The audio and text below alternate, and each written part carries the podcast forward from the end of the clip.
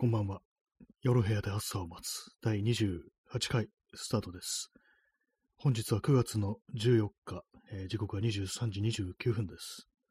東京は今日は晴れでした。はい。あチャンツさん、えー早速こんばんは。ありがとうございます。こんばんは。えー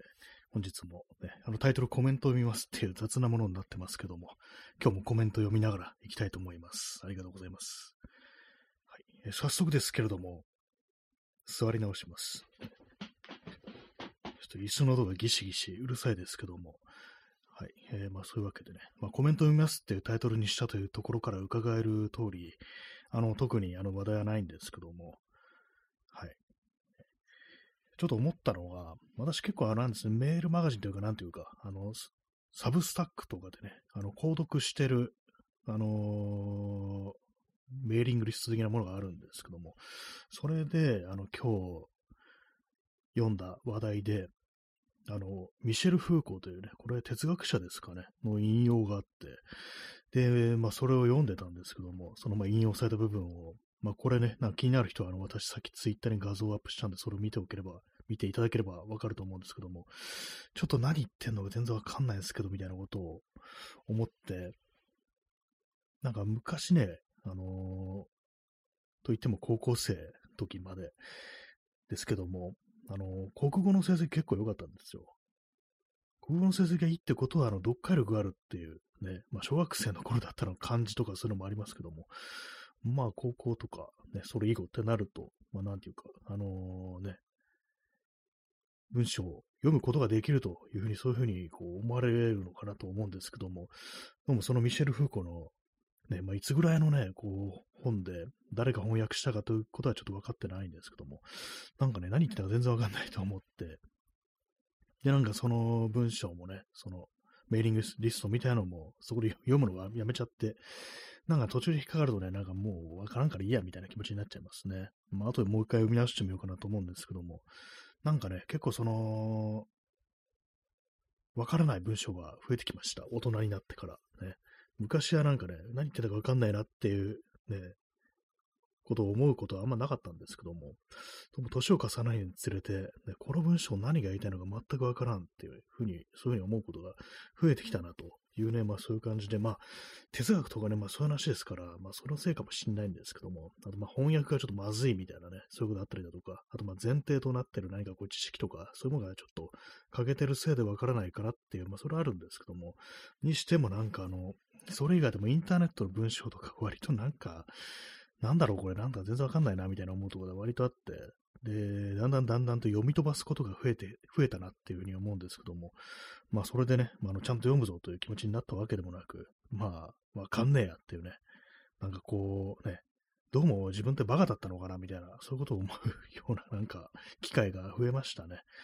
はい。まあそれだけなんですけども、こんな多分ね、あんな文章、こんな文章、ね、大学院行ってないとわからんわみたいなね、なんかそういう気分になることがね、増えてきましたね。博士課程行ってないとこれわからないんだろうみたいなね、なんかめちゃくちゃなこと言ってますけども、ね。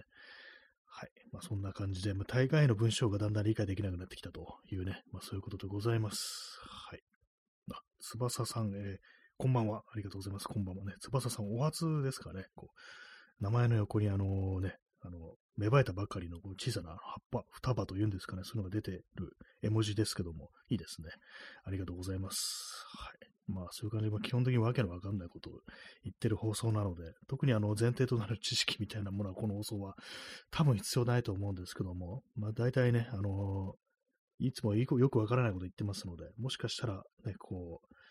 お前こそ何を言ってるんだみたいなね、そんな感じになるかもしれないですけども、よろしくお願いします。はい。えーアイスコーヒーを飲みたいと思います。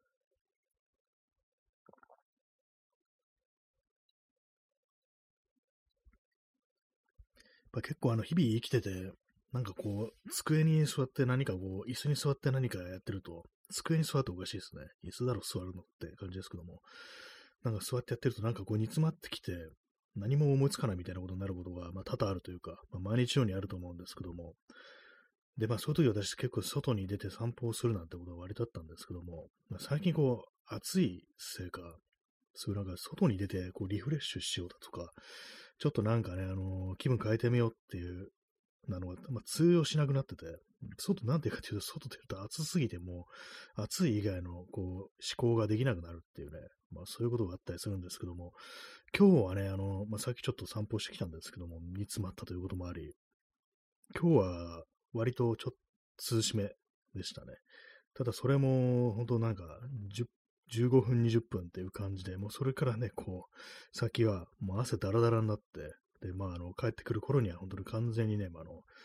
着てる T シャツがもう完全にもう、ね、水かぶったのかなっていうぐらいになってたんで、まあ、あの、そうですね、10分程度ですね、この散歩が有効なのは。はい。まあ、何が煮詰まったかっていうと、あれですね、なんでかこう、名詞的なものをね、こう作ろうと思って、それでこう、いろいろこう、デザインみたいなね、ことを、まあ、パソコン上でね、ああだこうだやってたんですけども、そしたらなんかこう、ね、何もね、こう、思いつかなくなって、で、まあ、外に出たという、そういう感じでございます。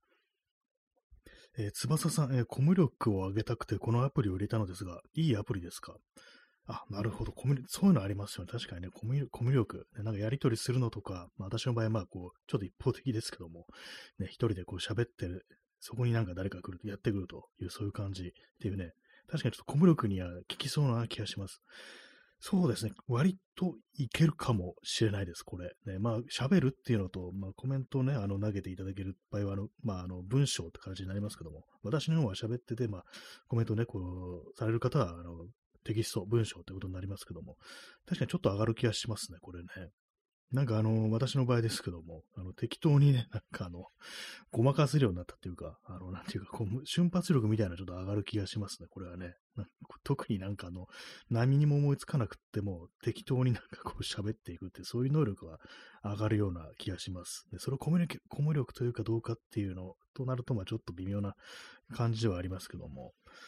そうですね。まあ、人間ね、あの、常にあの意味を、意味のあることを喋ってるわけではないですから、ね、まあ、そまあ、世間話とか雑談だというのは、まあ、大概ね、そんなに大して意味がないという、そういうことなんで、まあ、そういう、なんか、ちょっと即応力というか、なんというか、でその場限りの適当なことを言う能力が若干上がるような、こう、気がします。あと、割とね、こう喋ってると、普段のね、あのー、喋りとかで、結構なん、なんていうんですかね、こう、ハキハキ喋れるようになるっていうか、割となんか、通りやすくなる、ね、喋りが、声とかが通りやすくなるっていう、まあそういうところはありますね。えー、翼さん、えー、どれぐらい前から配信してるんですか、まあ、これがね、ちょっと言ってて恥ずかしいんですけども、だいぶ前なんです。2020年の8月からこうやってるっていう感じで、もう4年目に突入してるんですよね。もうかなりまあ、ちょっとね、どうかしてるなと思って、若干これ言うの恥ずかしいようなところがあるんですけども、恥ずかしいならなんでやってるんだって感じもするんですけども、まあそういうわけでね、だいぶやっておりますね。驚きですよね、本当にね、本当夜な夜な、こう、あれですからね、こうスマホの前でブツブツブツブツ独り言言ってるっていうね、お前大丈夫かって感じのぐらいなことは思われるかと思うんですけども、まあまあやってますね、そうですね。あ、翼さん、えー、すごい、ね、拍手の絵文字いただきましてありがとうございます。そうなんですよね。まあ、すご、この凄さというものがね、こうちょっとどうかしてる方向に向かってるというね、まあ、あの、それもあるかもしれないですけども、まあでも結構、まあ、あの、役に立つところもありますね。そう喋り方はちょっと変わったっていうか、あのちゃんと通るようにね、ね、こうなったと思います。結構私前から、こういう放送始める前から、割となんかボソボソ喋りがちな、こう、タイプの人間で、まあ、それをね、あの、いろいろなんか聞き直されるのが厄介だし、なんかちょっと嫌だなと思って、普段から割とね、こう意識して、あの人に通りやすく喋るってことはやってたんですけども、それがなんかこう、このラジオトークやることによって、よりなんていうか、こう、ちゃんとなんかあの、人にね、通じるように喋る喋れるようになったかなっていう感じはありますね。まあ、ただ中身はないと思います。中身ないですけども、あの、声の感じとか質とかそういうね、あのー、面では、あの、ちゃんと人に聞こえるように喋れるようになったかなと思いますね。そうですね、割となんかそうですね、若い時とか、子供の頃は、割とこう、そのね、ボソボソっと喋るタイプだったような気はするんですけども、ね、こう、まあもうすでに中年期をね、私迎えた人間ですけども、それ以降は割となんかちゃんと、あのー、声が通るようになったっていう感じはありますね。えー、アイスコーヒーを飲みます。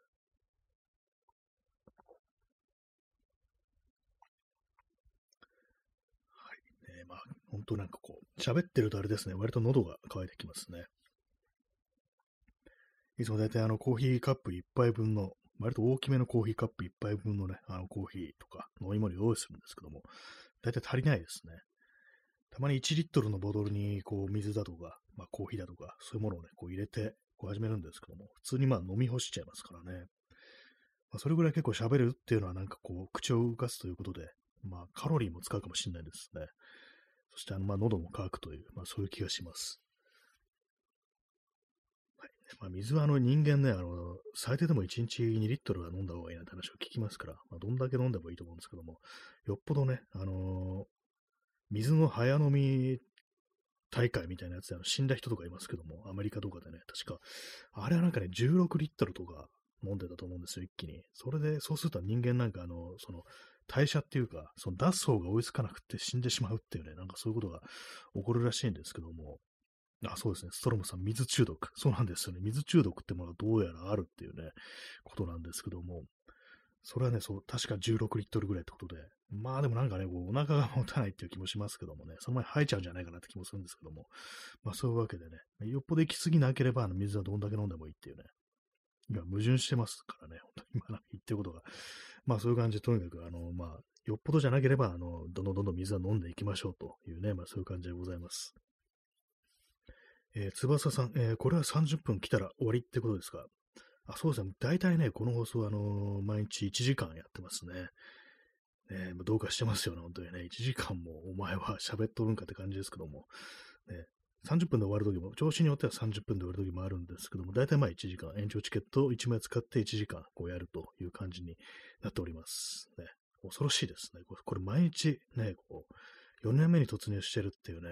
どんだけだよって感じですけども、そういう感じの放送なんですよ。ね、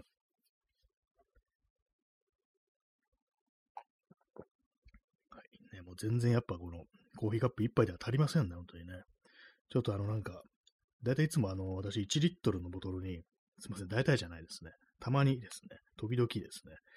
水出しコーヒーってやつを作ってて、普通のあの、豆ひいたやつ、コーヒーを、あの、お茶とかね、お茶っ葉を入れるパックみたいなやつ入れて、それで1リットルのボトルにまあ、放り込んで、で、まあ水入れて、で、だいたい8時間ぐらいで、まあそのコーヒー抽出されるんですけども、それがあの水出しコーヒーと呼ばれると、普通お湯で作るコーヒーを水で作るっていうものなんですね。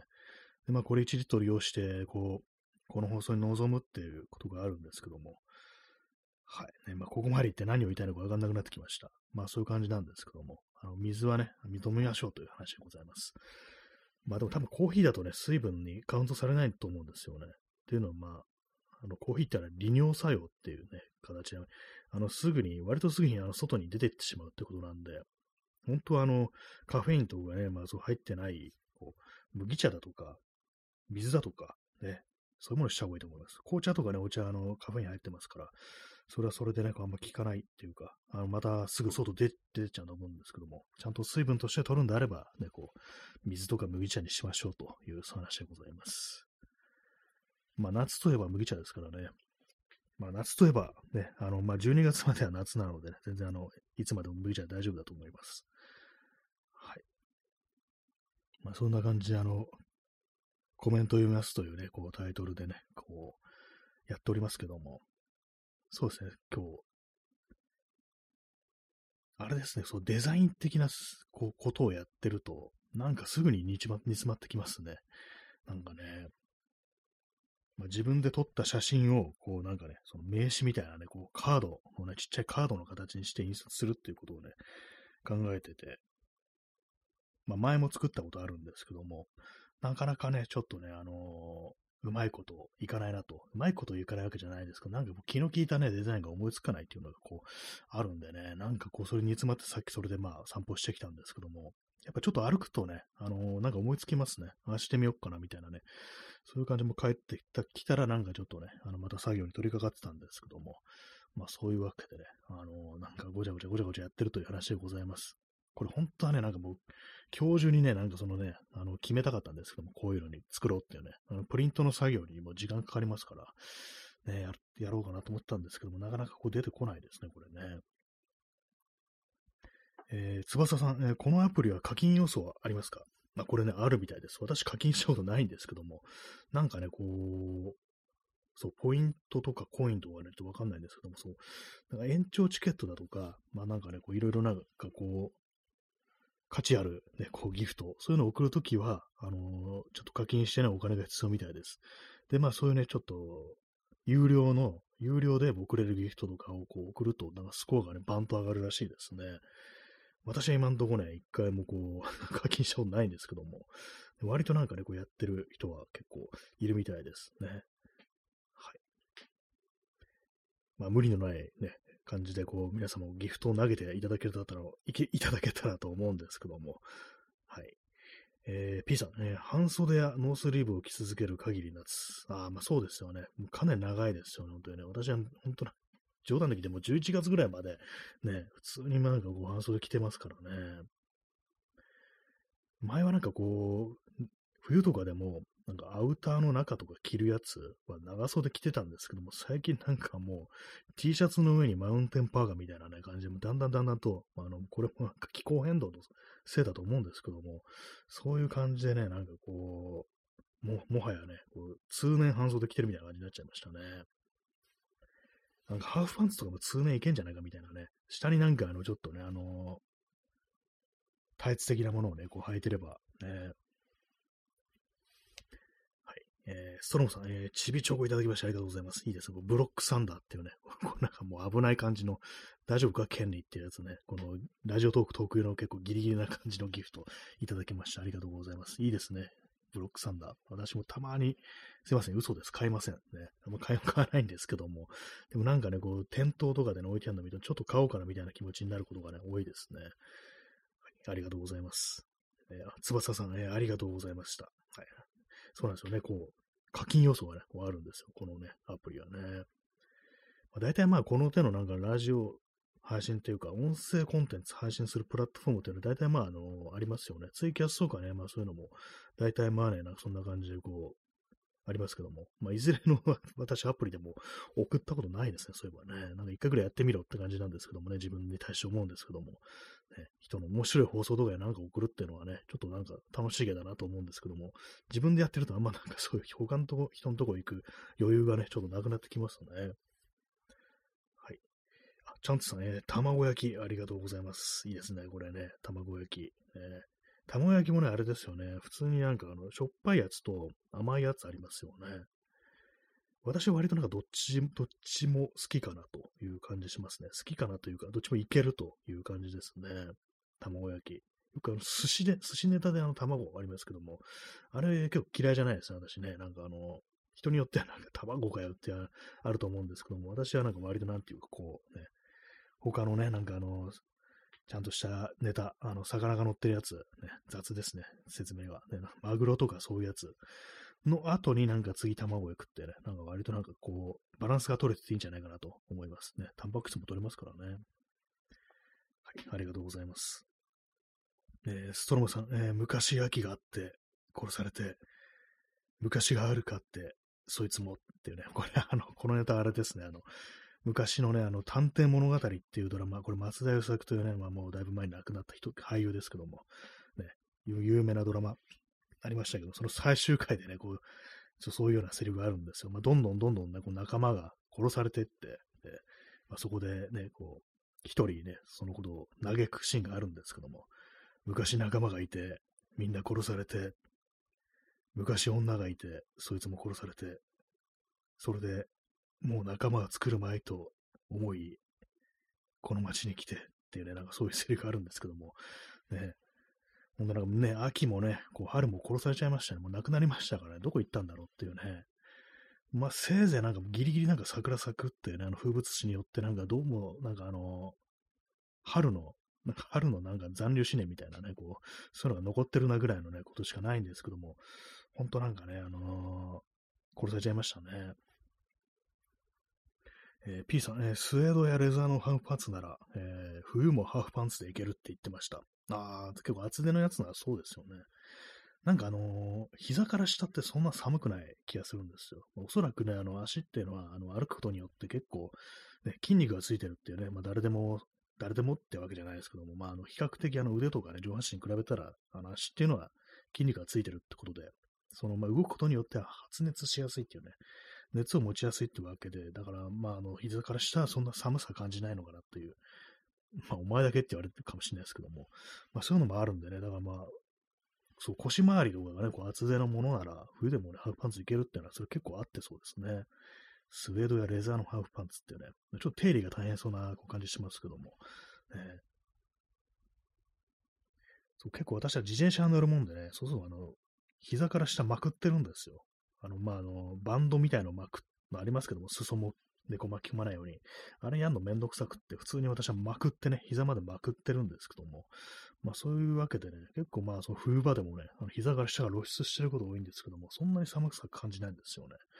それもあってね、なんかこう、まあ、ハーフパンツ、冬でもハーフパンツいいんじゃないかなっていうね、普通にまああの、まあもう一枚ぐらいね、あの、体質的なものをこう履いてればいけるんじゃないかみたいなことは思うんですけども、ね、まあ今年の冬どうなるんでしょうか。ね。まあ、気候変動っていうことでね、あれですけども、逆になんかね、そう、気候変動すると冬寒くなるみたいなね、説もなんか聞いたことあるような気がするんですけども、ね、わからないです。ね、本当なんか冬来んのかなぐらいのね、気持ちになりますからね。はい、えー、コーヒーを飲みます。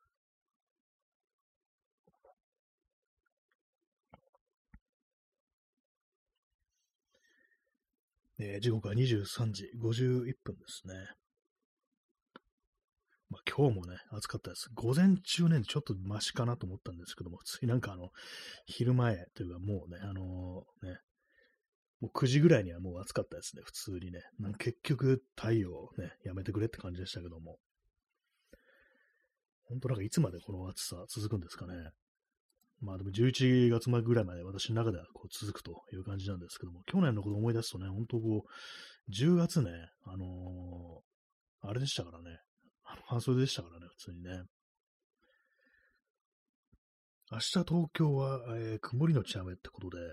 まあ午後からは降水確率50%なんですけども、ただ最高気温33度ってなっててね、なんか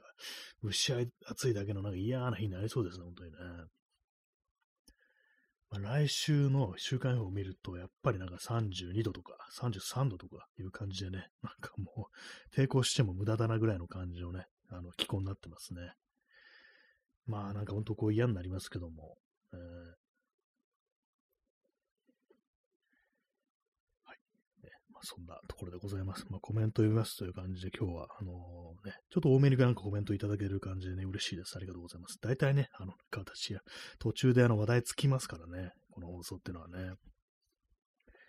え、P さん、え、夜が少し涼しくなってきただけに、昼の暑さに異常気象を感じてしまいます。ああ、そうですね、そう。夜だとね、まあ、それなりに、まあ、なんかちょっとマシかなぐらいのね、感じになるんですけども、ね、まあ、これが昼の暑さ、あれなんでここ夏なんだみたいなね、感じでね、なんかバグってんのかなみたいな感じのこと思いますよね。謎、謎になんか本当になんか昼だけ夏みたいなね。まあでも私の場合、あの、夜でもね、さっきもね、ちょっと歩いてきましたけども、帰ってくることにはもう汗だくっていう感じでしたね、本当にね。T シャツ潮吹いてますからね、本当にね。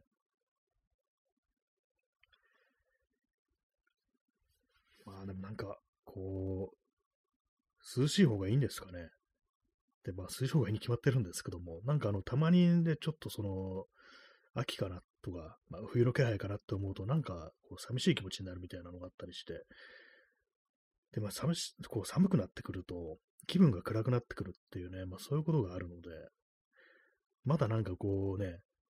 クソ暑い方が、なんか気持ちがね、なんかこう、深刻にならなくて済むみたいなね、あんま余裕がなくなるっていうとも言うんですけども、ね、そういうことなんかちょっと思うようになりましたね。ただまあ暑いと人間イライラしたり、ね、いい加減になったりするっていうのがあるんで、まあそれはそれでちょっと問題ですね。今年なんか本当になんあれですね、今年の夏暑くてイライラするっていうのを結構リアルに感じましたね。なんか結構そう部屋のね、こう掃除とかしてて、こう、まあ、埃とか払うとなると、窓を開けるわけですね。で、まあ、そうすると暑いわけですよ。で、まあ、汗をね、だらだらとかきながら掃除してると、まあ、だんだんイライラしてきて、で、なんかもう途中でね、もうええわって感じでやめてね、なんかもう適当になんかこう物もね、あの、クローゼットぶち込んで、もういいっていう感じでね、終わっちゃうっていうことを何回かやったんですけども、すみません、嘘つきました。何回もやってないですね。一回ですね。まあ、そういうことがあって、まあ、それ以外にもなんかね、結構もう今なんか自分は確実にこう、暑さでイライラしてるなっていうことが、こう、割とあったりして、ねまあ良くないですね、やっぱりね。イライラ京太っていうね、なんかこれあの、あれです。あのこちら葛飾区亀有公園前発祥の、ね、結構初期に出てくるね、キャラクターで、あの、すぐにブチ切れるというね、こう、青年なんですけども、イライラ京太っていうね、こう、タイトルのこうエピソード、狂って、狂った太しと書いてね、京太ですね。はい。たまに思い出しますね。自分がイライラしてるときになんかこう思い浮かぶのが、そのイライラ京太っていうね、こう、その、こち亀のね、あの、エピソードを思い出しますね。えー、チャンスさん、えー、今同居人がこの放送を聞いて、怒り言動みたいな声だと言っていました。あ、なんかその前もなんか言われたことありますね、なんかね。なんかその声優さんの名前をね、こう出されて、なんかその人にこう似てますね、みたいなこと言われたんですけども、一応結構割とね、そうその後ね、怒り言動の聞いてみたんですけども、ね、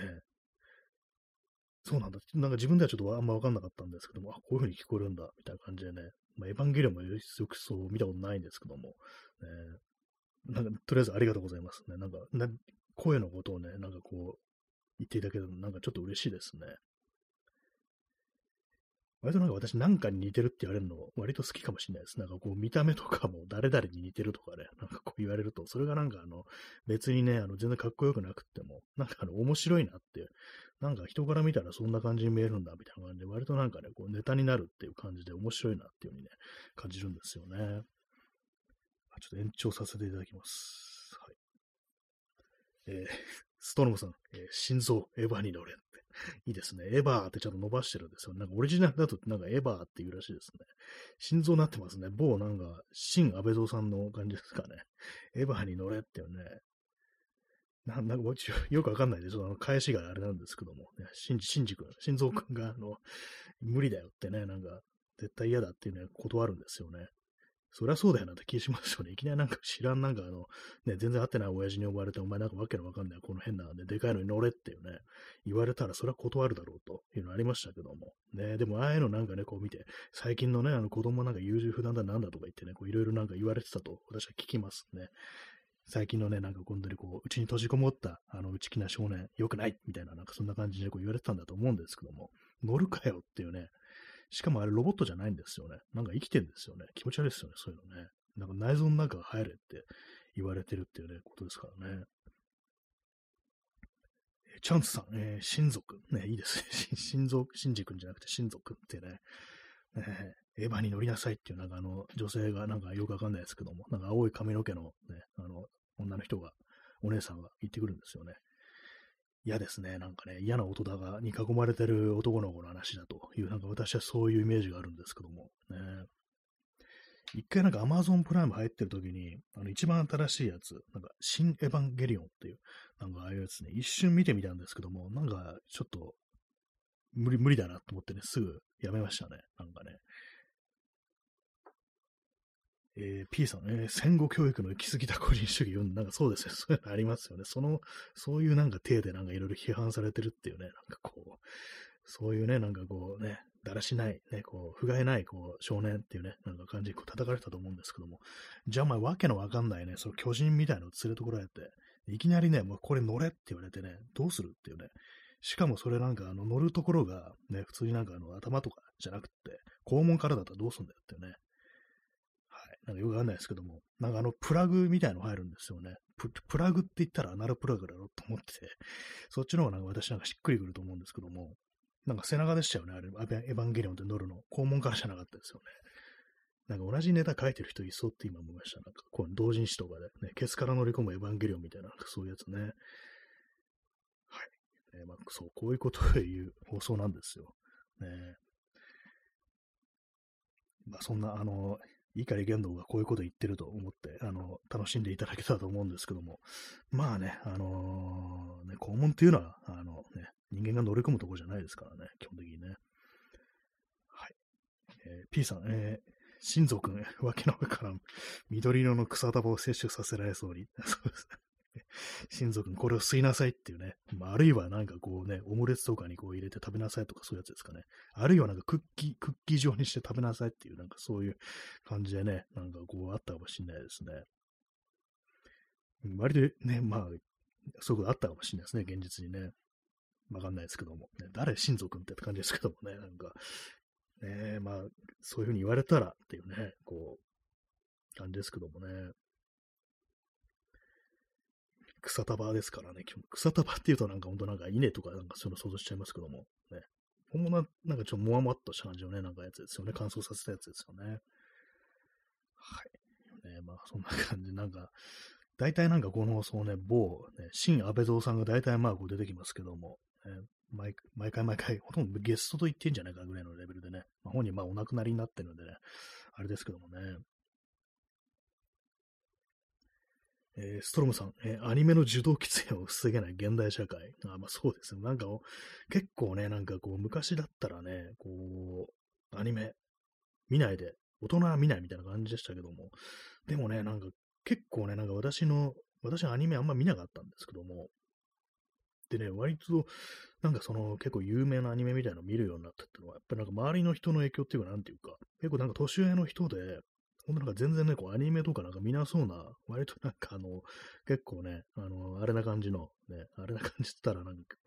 なんていうんですかね、こう、ちょっと難しいですけども、あんまアニメに縁のなさそうなね、結構ね、あの、年上の人が、これ面白いからちょっと見てみなよって感じで、なんかこう勧められたということが割とあって、ね、まあ世代的なもんなのかもしれないですけども、そういうのきっかけで結構ね、私はなんか、アキラとかね、なんか結構大人になってからね、こう見たっていう感じなんですよね。逆に子供の頃はね、なんかそこまでテレビやってるのはまあちょろっと見てましいましたけれども、子供の頃はそんなには見てなかったですね、そういえばね。まあやっぱ受動喫煙ね、どうしてもこうしちゃいますね、なんかね。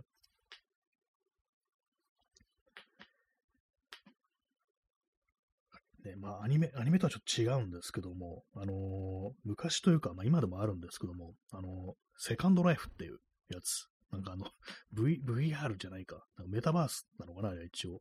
ああいうものありましたけども、なんかどうもあれ、未だになんか、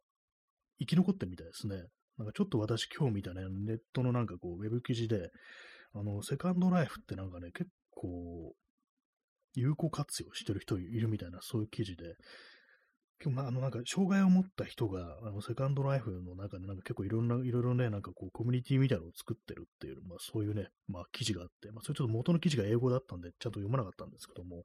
あ、まだあるんだって感じでね、で、なんか YouTube とかでこう、セカンドライフって検索したら、ちゃんとなんかあの、出てきますね。なんかあの、チュートリアルみたいなのがね、あって、あ、まだこう、生き残ってんだと思ったんですけども、まあでもなんかああいうね、こう、現実じゃない世界っていうもの、ね、メタバースとかそういうものって、まあアバターってものがありますよね。やっぱりなんかあのアバターっていうのは、なんかどうしてもその現実とはね、ちょっと似ても似つかない、似ても似つかないわけじゃないですけども、そんなにね、あのね、現実そのままのこうリアルなこうアバターってものは、結構まああのね、あの、いろいろ難しい、テクノロジー的にちょっとまだね、難しいみたいなことがあると思うんですけども、そうすると、まあなんかあの、何かしらのキャラクターをまとうっていうことになると思うんですけども、でもし自分がね、その手のなんかやつやるとしたら、どんなキャラを選べばいいんだろうってね、どんな見た目にするんだろうってね、結構悩みどころだと思いましたね。もしなんかアニメみたいなアドバターしかなかったら、自分は何を選ぶんだろうってなんかちょっと今日そんなこと考えてたんですけども、なかなかその手のね、やつって結構難しいですよね。えー、ストロムさん、えー、マイスペース並みに懐かしい名前。そうですね。なんかもうない、なくなったと思ってましたからね、普通にね。まだ生き残ってて結構まあなんかこう、ね、使ってる人いるっていう。割となんかその、まあ結構、これはなんか何年か前になりますけども、あの、ブラックライブズマターの時とかもなんかそのセカンドライフの空間の中で、割とそ政治運動的な感じでなんかこう、いろいろなんかやったみたいなことがね、なんか書いてあって、あ、そうだったんだっていうね、でも全然忘れてたんですけども、ね、まあ、ブラックライムズマターって2020年でしたけども、あのね、時はなんか本当なんか海外とかロックダウンとかそういうの非常に激しかった時期ですから、結構ね、あの、それ以外でも、マインクラフトとかね、あとまあ、フォートナイトとか、そういうまあ、ビデオゲームの中の世界で何かやるっていうことが結構まあ、流行ったというか、来るんじゃないかみたいなこと言われてた時期だったと思うんですけども、結構なんかね、あのー、そう、フォートナイト内で、あの、トラビス・スコットっていうミュージシャンが、あの、ライブやるなんていうね、そんなことありましたからね。そうまあ、マインクラフトのサーバー内でなんかあのイベントみたいな、クラブイベントみたいな、そういうのやってた時期あったなというね、今となってなんかすごい懐かしいですけども、ね。そしてあの全然コロナ収まってないっていうね、非常になんかそれが恐ろしいですけども、なんかありましたね、本当にね。まあでも今ね、そうコロナの話ですけども、本当めちゃくちゃこう流行ってますね。なんかやばいですね。なんか本当なんか、私の周りとかなんか、ついにあのトリプルコロナマスターとか出てきましたからね。もう3回やってるっていうね。これはなんかちょっと本当ね、ダメだなっていうね。なんか、もうなんか、一回かかったら OK とか言ってる場合じゃねえぞ、これっていうね。風邪とか言ってる場合じゃないぞって感じですね。ほんとなんか、こうね、かかんないようにしないとっていう、広がってる限り永遠にかかり続けるっていうね、そういう感じですからね、本当にね。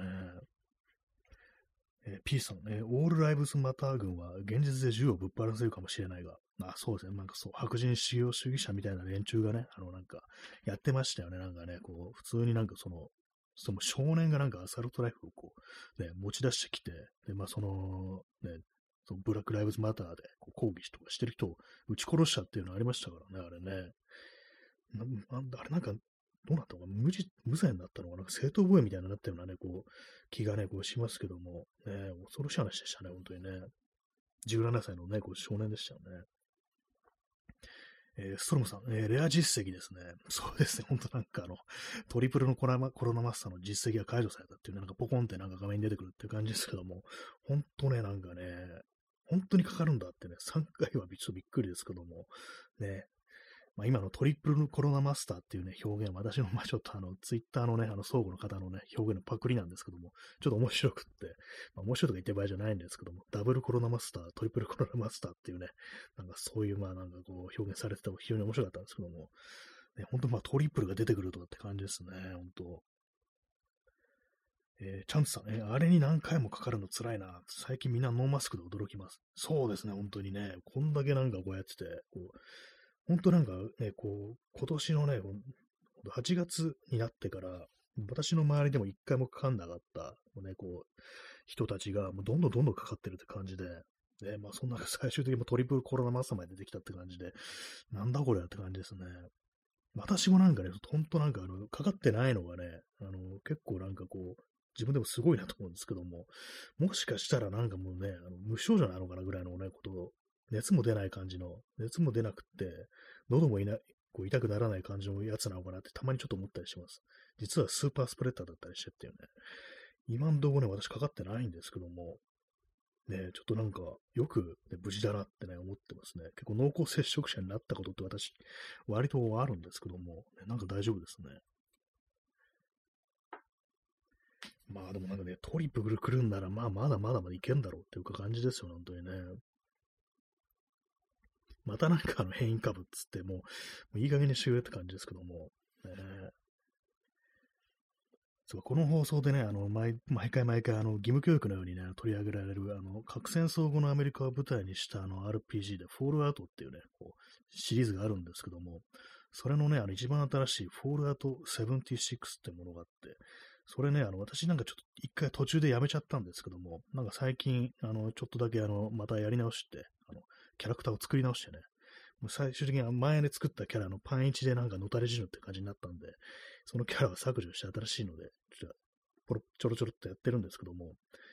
前ね、あんまこう、ストーリーがね、よくわかってなかったんですけども、あれなんですね、あの、核戦争から25年ぐらい経った世界で、あの、蔓延した、あの、伝染病を根絶するために、みんなにあの予防接種打ってくれって説得して回るっていうね、どうもそういうストーリーらしいですね。なんか、コロナだってね、ちょっと思いましたね、なんかね。で、なんか登場人物とかね、結構ね、まあ、そんなこと言ってね、こう、騙す気なんだろうってね、そんなワクワクチンを打てみたいなこと言って弱者から巻き上げる気だなみたいな感じでね、こうなんか抵抗してきたりする人とかいたりして、まあ、途中なんでどうなるのかわからないんですけども、あこういうストーリーだったのかっていう感じですね。でも結構リアルですね。なんかね、あれね、なんかこうそういうの信じずにね、なんかこう、こんな、そんなことしたらもう感染するぞみたいなのをね、こう無視して、なんかこう、その病原菌のね、こう、ばらまく元であるね、なんかこう、突然変異の生物のところになんか攻撃仕掛けたりして、そんなことしたら、お前、怪我して、その怪我の傷傷口からね、こう、病原菌入ってみんな死ぬぞってね、なんかそんな感じのことを言ったりするんですけども、ね、現実、ね、みんな言うこと聞かないみたいな感じになりそうですね、こっちでもね。まあノー、マスク。まあ、ちょっと前に比べたら、まあ、今少し、ね、マスクしてる人増えたような気もしますけども、それでもまあ、ビビたるものですからね。本当なんかあのね、大丈夫っつってなんかね、こう、風邪だからって言ってかかってる人がいる限り、なんかもう永遠にね、あの、そのコロナにかかり続けるってそんな世界になっちゃうぞっていうね。なんか死なないから大丈夫っていう人いますけども、ね、もしね、そういうこと言ってる人はね、もう半年に一回ぐらいお前んちのね、前に俺が立ってて、出てきた瞬間、角材でぶん殴るぞっていうね、ふうに言ったら多分嫌だと思うんですよ。死なないぐらい程度に角材でぶん殴るぞって言ったらね、それは嫌絶対嫌だって言うと思うんですけども、ね、コロナかかるの、まあ、角材なぐらいのとコロナかかるのって、まあでも一か八かみたいなことありますからね、ほんとなんかあの、運が悪いと、あの、重症っていう感じになるっていうね、感じでね、まあ、角材、まあ、角材にもいろいろありますからね、太さとかね、こう木材の材質も、何ですかね、何がいいのかな。なんかあの、結構軽めの、軽めのやつだったら、まあなんかね、そのフルスイングでやってもね、あのまあ死なないと思うんですけども、まあそういう感じでね、なんかノー、ノーマスクでね、なんかコロナね、あの、うんぬんって言ってる人、ね、じゃあお前の家に立つぞってね、なんかそういうことをね、言いたくなりますね。半年に一回お前のところにね、もう忍んでいくぞっていうね、こと言いたいですね。えー、チャンスさん、えー、角材ってところが DIY や感がある、ね。ありがとうございます。私も DIY はたまにこうやったりしますから、まずなんかあの、そういうね、こう武器となると、あの、そういホームセンターに置いてあるものってことで、角材がね、こう出てきますね。まあ、ハンマーとかだと死んじゃうんで、角材ならいいだろうっていうね、あの、タルキっていうね、あの、やつがあるんですけども、これ松で出てきてて、まあ、3センチ ×3 センチ。あれだったらね、まあ、死なないですから、ね。まあ、殴った方のね、あの、持ってね、振った方のね、こう、手に、ね、ささくれがなんかこう刺さってちょっと嫌な感じになりそうですけども、あの感じですね。もうコロナ、ね、コロナ大丈夫って人が言ってる人は、あの、私がたるきで、あの、フルスイングしに行くっていうね、そんなことも受け入れるのかって言いたいですけどもね。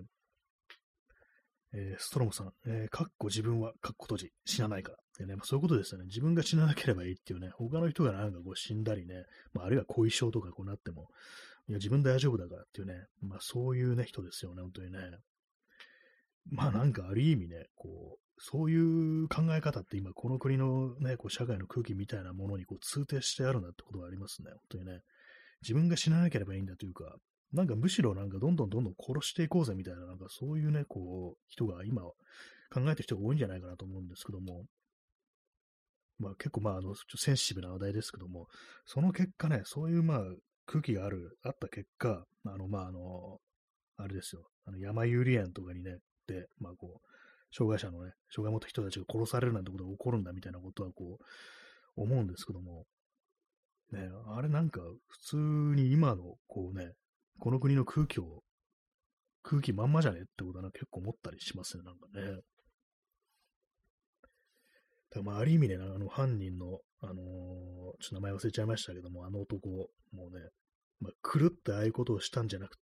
もう、あくまで正気、ね、ほんと正気も正気っていうところでああいうことをやったのかななんていうね、ことをなんかちょっと昼間考えたりしてました。ね。お前らが望んでることをやっただけだみたいになんか思ってそうだなっていうね、なんかそんなこと考えちゃうんですよね。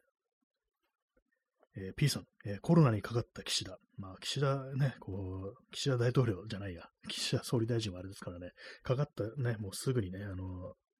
手厚いね、あれを受けられますからね、本当にね、処置をね、本当にね。民主党のなんかこう、ね、えー、立憲民主党の議員とかね、あれですからね、死んじゃいましたからね。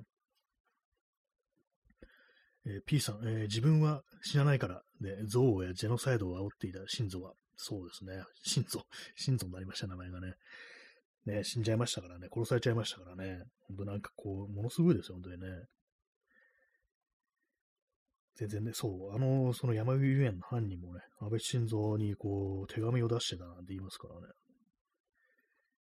まさかね、本当なんか、まあ去年のね、こう7月のことですけども、あのようなね、こう死に方をするとは、というね、まあそういう感じですよ、本当にね。心臓ってなんか、ちょっといいですね。面白いですね。なんか。えー、時刻は0時13分ですね。9月の15日になりました。9月がもう半分過ぎてしまいましたけれども、ね。まあ、過ぎたからといってどうなんだというところでありますけどもね。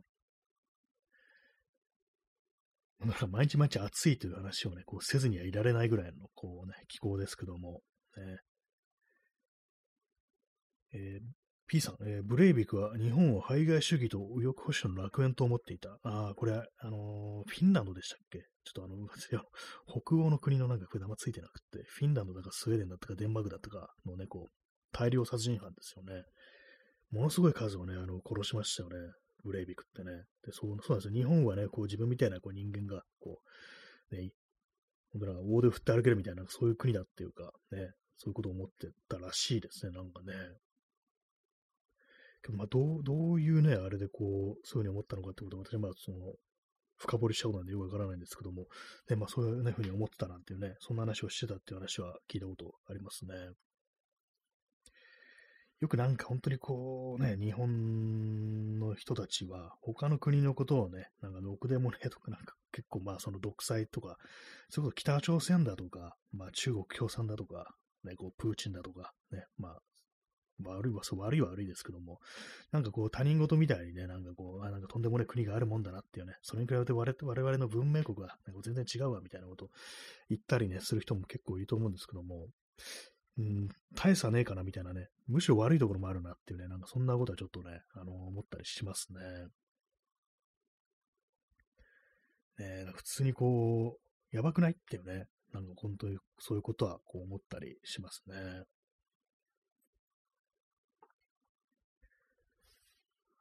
ね、まあ、今日は、えー、9名の、ね、方にお越しいただき、え、6名の、ね、我慢強い方が残ってらっしゃるということでね、まあ、このあの表現もあの人のパクリなんですけども、あ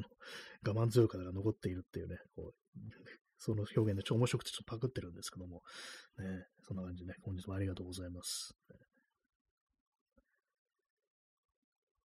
0時16分ですね。まあ、とにかくコロナのね、コロナをなんか本当何回もマスターすんのはこうやめた方がいいというね、本当そういう感じですね。本当に何回もかかるんだなと思ってね、さすがにトリプルはちょっとびっくりしましたね、なんかね。えー、ストロムさん、えー、カニパンありがとうございます。ね、もういつも思うんですけど、カニ、カニの顔が 可愛いですね、なんかね。目がなんかこう、口元も微笑んでるっていうね、もうこれから食べられるといいのにっていう感じのこと思うんですけども、ね、カニパンいいですね。ありがとうございます。えー、P さん、日本に生きることに要求される我慢強さ。まあ、それありますね。なんかひたすら耐え続けて、ね、こう、ね、我慢強さ、こう、忍耐力、我慢強さ、ね、それはいいことなのかっていうね、要はそのままにしとくっていう、まあそういうことでもあるというね、感じですけども、なんかね、これがなんかこう、我慢強さみたいなね、こう、言葉にされると、ね、なんかこう、正しいかのようにね、こう、聞こえてくるっていうね、そういう罠ありますよね。言葉の罠みたいなものがね、実際はなんかこうめんどくさいから、なんかもうそのまま、あの、抵抗するのめんどくさいからそのままなんか黙って従っておこうみたいなね、そういうことだっていうね。まあ、実際まあめんどくさいね、ことではあるんですけどもね、こう、抵抗する、ね、自分の権利を主張するってことはなかなかこう結構大変なことだというのはこう、わかるんですけども、そこにね、あの、開き直ってしまうとね、本当のどんどんどんどんね、こう、自分の立ってるところがね、どんどんどん削られてくるっていうね、まあそういう感じになりますからね。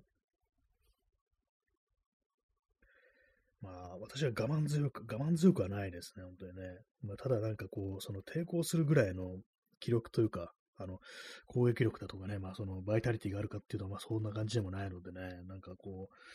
う、ね、まあ、徴兵逃れをするタイプですかね、要はね。はい。まあ、そんなところでございますけどもね。あれですね、あの、今飲み物がもうなくなってるんですけども、ちょっとあの、間がなんかね、あの、飲むものがないと間がなんか取りづらくなってきますね。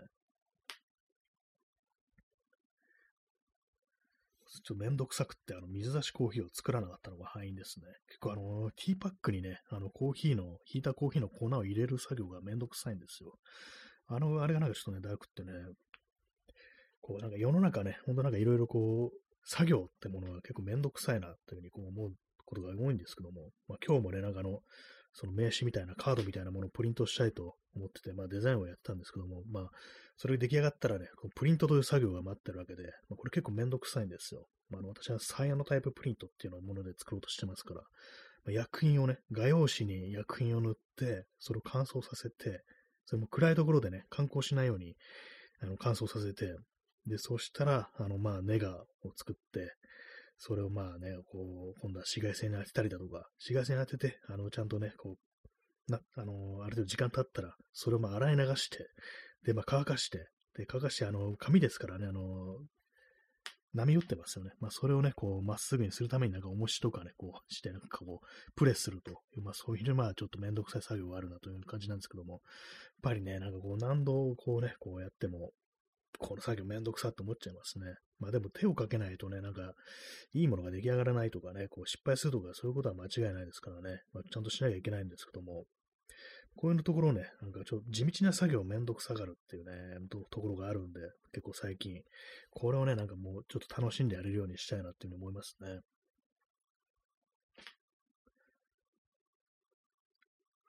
ね、まあなんかこう、早いとこね、こう、ちゃんと作りたいものです。えー時刻は0時20分ですね。そうですね、最近、最近というかね、こう、ちょっと始めるのが遅めになってますね。大体あの、この放送始めるとき、ね、ちゃんとあの、風呂に入ってからね、始めた方がいいって思ってね、こう分かってるんですけども、なんかどうも最近ちょっとめんどくさくって、あのね、やってないですね。やってないと入ってないですね。まあ終わった後ね、あの、ちゃんとシャワー浴びたりするんですけども、もう結構ね、私あれなんですよ、こう、まあ、ツイッターにも書いたことですけども、こう、風呂に入るのがめんどくさいっていう風になるときあって、まあそうなると、まあ体が汚れてるわけですよね。で汚れてる体で、あの、そのまま寝るときにね、布団にね、こう、横たわりたくないっていうね、まあ汚いから、ね。だから、あの、こう、そのね、敷布団をめくって、なぜかその下にある、敷いてあるマットレスの上に寝るっていうね、これ本当はなんか、あの、あれですよ、普通にね、あの、マットレスじゃなくて、敷布団の上に寝た方がいいんですよ。なんでかっていうと、まあ、その、敷布団はね、シーツ、ね、つけてありますから、それ洗えばいいだけなんですけども、マットレス洗えないですからね。でもなんかそういうことしちゃって、なんか非常になんかこう、理屈に合わないことをね、結構よくやってたんですけども、でも今年はね、なんかほんと毎日毎日風呂入れてますね。1、2回あったかもしれないですけども、ほんとなんか毎日こう、ちゃんと寝てますね、なんかね。なぜ前結構できなかったのかちょっとよくわかんないんですけどもね。えー P さん、えーミッドナイトリクエストライン。あ、いいですね、なんかね、リクエスト。そう。あれですよね、ラジオといえばリクエストありますから、ね、曲をね、なんか流しちゃっていうね、まあそういうのもありますけども、ね。まあこの放送だとね、ラジオトークだとね、ちょっと曲を流すということができないんでね、あれなんですけども、でもなんかね、ほんとそういうラジオらしいことってちょっとやってみたいですよね。普通になんか、それでは聞いてくださいみたいな感じで流れるっていうね。一応、Spotify のポッドキャストだとね、こういろいろできたりするんですけども、あれもね、聞く方が、あの、有料のね、プレミアムプラン入ってないとフルで聞けないっていうのがあるんで、あとまあ、ライブで流すことができないってありますからね。ほんとなんかあの一般的なこうラジオ放送みたいにね、こう、生放送で、まあ、かつ音楽流れるなんていうね、そういうことできたらいいのかと、いいの、いいなというふうに思うんですけども、まあでもあれですね、あの、こう、普通の曲じゃなければ、普通の曲じゃなければというか、なんかその権利関係がクリアできれば、あの別にね、あの、著作権とかね、まあそういうものがクリアできれば、この、これでもね、曲は流すことできるんですけども、なかなかその、そういう手の音源をこう探すのは結構大変だなっていうね、感じですね。あんまりそのね、そう、結構その、ポッドキャスターとか、まあこういうね、ラジオトークとかやってると、まあ、これ大丈夫なのかみたいな感じでね、こう、いろいろなんか音源とかないかなって探すときあるんですけども、まあ私、ポッドキャストのところではなんか音楽とかね、こう、番組のね、こう、オープニング、エンディングで流してますけども、あれはあの、ちゃんとあの、ね、あれです。ちゃんとしたやつです。あの、流していいというね、そう権利関係になってると、あの、クレジットがあれば流していいというふうになってるんですけども、なんかね、こう、もうちょっとね、あの、合間合間にこう流れていくっていうような感じしたいですね。えー P さん、えーミスターニューベガス、えー目的地より旅そのものが大事になることがある。特に素敵な女の子に出会えばね、ジングルジャングルジングル。ね、これありましたね、これね。これもまたフォールアウトネタですけども。ね、すごいですね。もうよく出てきますね、スッとね。なんかどっかあの保存してあるんでしょうか。ね。目的地より旅そのものが大事になることがあるってね。まあこうなんかちょっと気の利いたこと言うんですよね。このフォールアウトニューベガスという、まあ、このタイトルにね、こう出てくる。まあ、AI らしいんですけども、AI の、ね、こう DJ がこういるんですよ。ラジオ流してる。ね。こういうね、ことをね、こうなんかこう、気の利いたね、こう、洒落た言葉をね、こうね、言いながらなんかこういう曲紹介するんですけども、こういうのをなんかね、ちょっとやってみたいですよ、本当にね。もうあのね、そのミスターニューベガスの放送が好きで、私あのゲーム中ね、ほとんどなんかね、その 曲を流してるなんてことをやってましたね。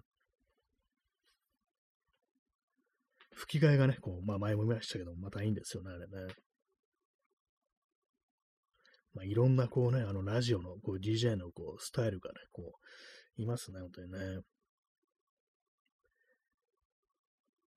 フォールアウト76では、確かのアパラチアラジオっていうのがあって、まあこれあのね、なんだったかな、ちょっとあの、ウエストバージニアか、ウエストバージニア州なんですけども、舞台が、まあそこのまあアパラチア山脈とか、まあそういうのあるところですから、アパラチアラジオとなってるんですけども、それの DJ はね、女性でしたね。女性でなんか結構ね、聞いてる人をなんかこうね、勇気づけるような、まあそういうことを結構ね、言ってますね。こんな世界でね、こう周りの人はね、みんなあなたを騙したり傷つけたりする、ね、そういうふうに思ってしまうけども、でもそれだけじゃないっていうね、そのことは忘れないでっていう、そういうことを確かね、なんかこう、言ってるという、そんなスタイルのおじいじでした。女性なんですよね。ね、まあいろんなね、こう、ラジオの DJ いますけども、この放送は何なんでしょうか？ね、こう、エヴァンゲリオンの肛門がどうのこうのとか言ってるような放送なんですけども、ね、まあこういうね、感じでも、もしね、あの、あれです、本当こう、文明が崩壊して、もう核戦争とかで文明が崩壊して、もう誰もね、他に生き残ってる人間いないってなったら、こんなこと言ってる放送でも、ね、なかなかいい楽しい気分になってもらえるんじゃないかなと思ってね、気分的にはなんか本当にこ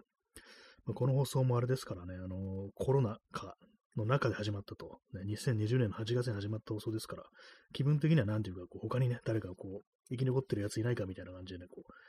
電波を飛ばしてるっていうね、なんかそういうなんかこうね、体でこう始まったものですね。だからまあなんかこう、そういう世界のラジオというものも、なんか一つ参考になるのかなというふうにね、思いますね。はい。ね、すごい適当なこと言ってますけども、ね、でもなんか2020年っていうのはなんか結構もう、ま、確かにね、もう前って感じしますね、本当にね。さっきも話してましたけども、ブラック・ライブズ・マターだとかね、そのロックダウンとか、まあ、そういうのがあった時っていうのがね、まあ、結構まあ、そうか、いつの間にか結構時間が経ってしまったなっていうね、そういうことは思いつつ、でもね、そうコロナだけはね、そう、今までトリプルマスターがいるぐらいですから、ね、えらいこっちゃって感じですよ、本当にね。さらに変異を繰り返すっていうね、これもうちょっと付き合いたくないぞって感じですよね。なんかもうそろそろなんかなくさないとダメなんじゃないのっていうね。